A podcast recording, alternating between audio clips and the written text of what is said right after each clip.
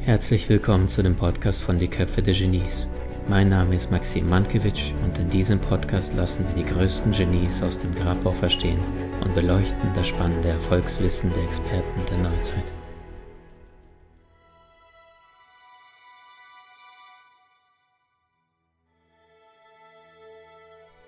Die ganze Welt ist eine Bühne und alle Männer und Frauen sind nur Spieler. Nichts an sich ist gut oder schlecht, erst das Denken macht das so. Ein tiefer Fall führt oft zu hohem Glück. Was du nicht hast, dem jagst du ewig nach, vergessend, was du hast. Heute geht es um einen Giganten in der Weltliteratur. Viele Zungen behaupten um den größten Schriftsteller aller Zeiten. Zahlreiche Denkmäler und Monumente erinnern an sein Genie und die außergewöhnliche Gabe, mit der Sprache Millionen von Menschen weltweit zu berühren. Denn uns allen stehen nur 26 Buchstaben zur Verfügung, doch nur einigen wenigen gelingt es durch eine richtige Aneinanderreihung von diesen Buchstaben, andere Menschen in ihren Bann zu ziehen und damit Feuer in ihren Herzen zu entfalten. Dieser Mann konnte es ohne jeden Zweifel. Sein Name überdauerte Jahrhunderte und weitere Jahrhunderte werden mit Sicherheit folgen. William Shakespeare, das mysteriöse Genie aus einer Kleinstadt namens Stratford upon Avon. Wer war dieser geheimnisvolle Mann? Und ist er vielleicht gar nicht der, für den ihn die ganze Welt hält? Hat möglicherweise ein ganz anderer Mensch sich hinter dem Namen William Shakespeare nur versteckt? All das und vieles mehr erfährst du in diesem außergewöhnlichen Podcast. Insgesamt 38 Dramen schrieb er und über 154 Sonette gedichtet. Zu den bekanntesten seiner Werke zählen Hamlet, Macbeth, König Lear und die Liebesgeschichte von dem berühmtesten Liebespaar der Welt, Romeo und Julia. Ganz sicher ist das Geburtsdatum von William Shakespeare nicht überliefert. Laut Aufzeichnungen der Kirche soll er am 23. April 1564 in der englischen Stadt Stratford geboren und drei Tage später bereits getauft worden sein. Da das Sterberisiko bei Kindern damals sehr groß war, wurden die Säuglinge direkt kurz nach der Geburt getauft. Sein Vater vom Beruf her ein einfacher Handschuhmacher und seine Mutter eine Hausfrau. Shakespeare besuchte die Lateinschule in Stratford und bekam dort eine gute Ausbildung. Man vermutet, dass Shakespeare sehr gerne und viel gelesen hat. Er soll stets ein kleines Heft bei sich getragen haben, um dort alles runterzuschreiben, was ihm auffiel. Eine Universität besuchte er allerdings nie. Schon im Alter von 18 Jahren, so war es damals üblich, heiratete der junge Engländer die befreundete Bauerntochter Anne Hathaway. Die junge Frau war bereits acht Jahre älter und erwartete ein Kind von ihm. Insgesamt bekam das Ehepaar drei Kinder, die Tochter Susanna sowie die Zwillinge Judith und Hamlet. Der kleine Junge verstarb allerdings bereits im Alter von nur zehn Jahren und nur ein Drittel aller Kinder erreichte damals das Erwachsenenalter. Es ist überliefert, dass Shakespeare sich stets einen Sohn gewünscht hat, der in seine Fußstapfen später treten sollte, da die Männer es bei den damaligen Gesetzen viel einfacher hatten, ein erfolgreiches Leben zu führen. In der Forschung nennt man die nun folgenden Jahre zwischen 1584 und 1592 Shakespeare verlorenen Jahre, denn nirgendwo ist niedergeschrieben, was er zu dieser Zeit gemacht hat. Man geht aber davon aus, dass er im Theater tätig war. Er soll dort als Schauspieler und Stückeschreiber seine Karriere begonnen haben. Das Theater seiner Zeit war anders als heute. Wer ins Theater ging, wollte in erster Linie gut unterhalten werden und ließ sich das entsprechend bezahlen. Shakespeares erstes offizielles Werk war Venus und Adonis, was 1593 erschien. Damals war er bereits nach London gezogen und trat als Schauspieler und Dichter in der Schauspielergruppe Chamberlain's Men, die später Kingsmen hieß, auf. Seine dramatischen Werke fanden weltweit immer mehr Anerkennung und die berühmtesten Tragödien Hamlet und Macbeth entstanden. Shakespeare wurde für seine Themenvielfalt mehrfach ausgezeichnet und sein Sprachgenie hoch gelobt. Seine überlieferten Worte sind Der Narr hält sich für weise, aber der Weise weiß, dass er ein Narr ist. Oder Unsere Zweifel sind Verräter und häufig die Ursache für den Verlust von Dingen, die wir gewinnen könnten, scheuten wir nicht den Versuch. Shakespeare selbst war ein richtiger Künstler in Sachen Sprache. Er schrieb seine Geschichte in poetischen Bildern und viele Wörtern auf, die sich im heutigen Englischen befinden. beispielsweise Bedroom, Schlafzimmer, Eyeball, Augapfel oder Alligator. All das sind Wörter, die zum ersten Mal in seinen Werken auftauchten. Wir haben ihm auch einige Redewendungen zu verdanken, wie beispielsweise Es ist nicht alles Gold, was glänzt, das stinkt zum Himmel und Ende gut, alles gut. Er besaß die große Gabe, seine Geschichten in poetische Bilder zu verpacken. Außerdem wandte er sich Gedichten zu. Seine berühmtesten Sonetten erschienen später gesammelt als Band. Eins davon in Kürze sind echte Seelen innerlich vereint, trennt nichts sie. Der hat Liebe nie gelernt, der wechselfindend wechselt, sich entfernt, wenn sich der andere zu entfernen scheint. Nein, Liebe ist ein festgefügtes Mal, von Sturm und Wogen ewig unversehrt.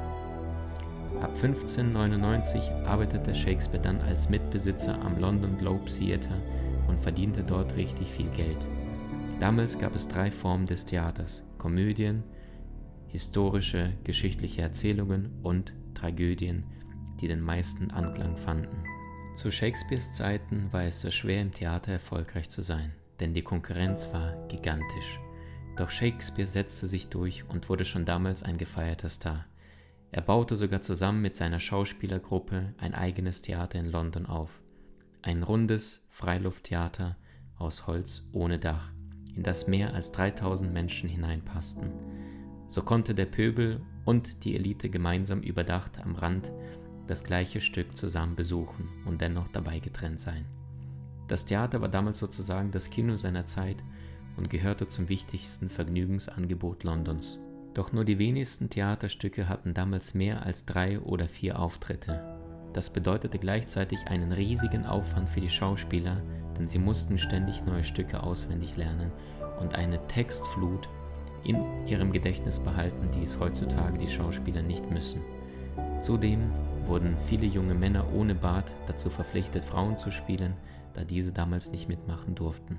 Die Vorstellungen zogen Zuschauer aus allen Gesellschaftsschichten an. Unten auf den billigen Plätzen ohne Dach standen die einfachen Leute, die einfach über derbe Witze lachen wollten. Auf den teuren Sitzblitzen im Außen saßen die feinen Herrschaften, die vor allem aufregende Geschichten aus ihrer Nation und der Weltgeschichte sehen wollten. Shakespeare selbst hatte sich verdient und um die englische Sprache einen ganz großen Namen gemacht. Die Briten danken es ihm und haben ihm deshalb viele Denkmäler in ganz England errichtet. Im Alter von 46 Jahren, 1610, kehrte der bereits berühmte Dichter und Schauspieler in seine Geburtsstadt zurück. Er verkaufte seine Besitzrechte an dem Theater und wollte nun ein einfaches Leben führen. Er hatte nun genug vom Theaterleben und wandte sich vermehrt seine Familie hinzu. Die Jahre bis zu seinem Tod verbrachte er in seinem Haus in New Place, dem zweitgrößten Gebäude in Stratford. Mit 52 Jahren und anscheinend an seinem eigenen Geburtstag verstarb er überraschend. Über seine Todesursache wird auch heute noch gerätselt. Seine großen Werke erschienen damals 1623 in einer Gesamtausgabe. Bis heute finden seine Stücke auf den Theaterbühnen aller Welt große Anerkennung. Das größte Geheimnis seines Lebens bleibt allerdings nach seinem Tod erhalten. Denn kurz vor seinem Tod machte Shakespeare sein Testament. Es war penibel genau. So überschrieb er das zweitbeste Bett an seine eigene Ehefrau Anne und verteilte auch all die anderen Güter. Doch keine Spur davon war von dem Nachlass seiner geschriebenen Werke. Es war das Testament eines Geschäftsmanns, allerdings keines Romantikers. William Shakespeares steile Karriere gibt bis heute große Rätsel auf. Konnte wirklich ein einfacher Mann aus der Provinz der Verfasser all dieser herausragenden Stücke der Weltgeschichte sein? Weit über 20.000 verschiedene Wörter muss der Mann gekannt haben, die in seinen Werken zu finden sind. Einige Wissenschaftler bezweifeln, dass es mit seiner einfachen Bildung möglich war. Obwohl er als einer der bekanntesten Dichter der Welt gibt, gibt es kaum Beweise, die von der Existenz William Shakespeares als Schriftsteller zeugen. Es gibt nur wenige zeitgenössische Beweise, wo sein Name auftaucht, allerdings keinerlei biografische Notizen oder Manuskripte. Nach seinem Tod kamen deshalb viele Spekulationen auf, wer denn nun die ganzen Stücke geschrieben haben soll. Unterschiedliche Quellen werden vermutet. Von Christopher Marlowe, dem damals gefeierten Dramaturg, der vor Shakespeare der größte Star damals in der Theaterszene war, Weil ihm wegen Ketzerei die Hinrichtung drohte, soll er seinen eigenen Mord vorgetäuscht haben und unter Shakespeares Namen anonym im Exil weitergeschrieben haben.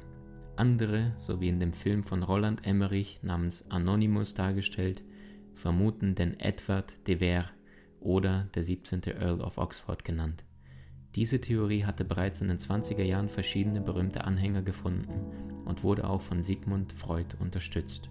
Diese Theorie baut auf zahlreichen und vor allem auffälligen Übereinstimmungen zwischen der Biografie von Earl of Oxford und den Ereignissen in Shakespeare-Stücken auf. Der Earl selbst hatte ein großes Talent als Dichter und Dramatiker und besaß zudem eine hohe Bildung und die nötige Intelligenz. Zudem ging er auf Reisen durch Italien und besuchte die Orte, die später in Shakespeare-Stücken wie beispielsweise Romeo und Julia auftauchten. Andere Menschen wiederum vermuten sogar Sir Francis Bacon oder sogar die Queen persönlich. Wie es tatsächlich gelaufen ist oder wer dieser mysteriöse Mann war, werden wir wohl nie erfahren. Obwohl er Millionen von Menschen zum Lachen und zum Weinen brachte, lebt der Shakespeare-Rätsel ungelöst weiter.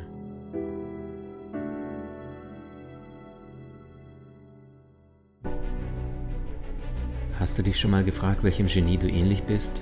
Mach einen kostenfreien Test und profitiere von den spannenden Videokursen aus unserer Online-Akademie unter köpfe-der-genies.com.